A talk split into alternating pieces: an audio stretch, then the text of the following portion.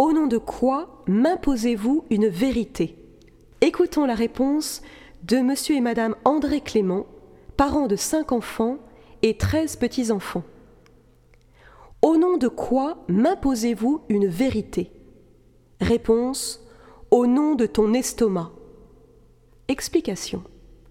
Chaque jour nous est imposé, sans que nous protestions, un flot de voitures dégageant une pollution infecte, des publicités sur les murs ou à la télévision, parfois plus bébêtes que scandaleuses, mais parfois aussi très très désagréables, des émissions de radio ou de télévision de bien peu de profit culturel quand elles ne sont pas abrutissantes de nullité, de vide ou pire, des microbes de grippe ou autres virus à la mode.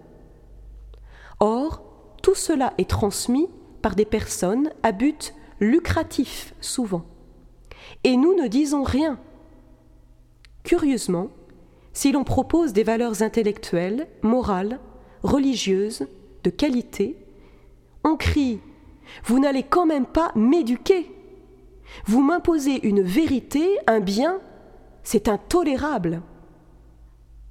Pourtant, trouvez-vous normal que le mal, qui est une privation d'un bien, soit accueilli sans sourciller, et que ce qui enrichira notre esprit développera notre amour, ou disposera notre âme à l'absolu et au bonheur, soit regardé avec suspicion Comme si l'on préférait une poignée de clous à un bon beefsteak pomme frite.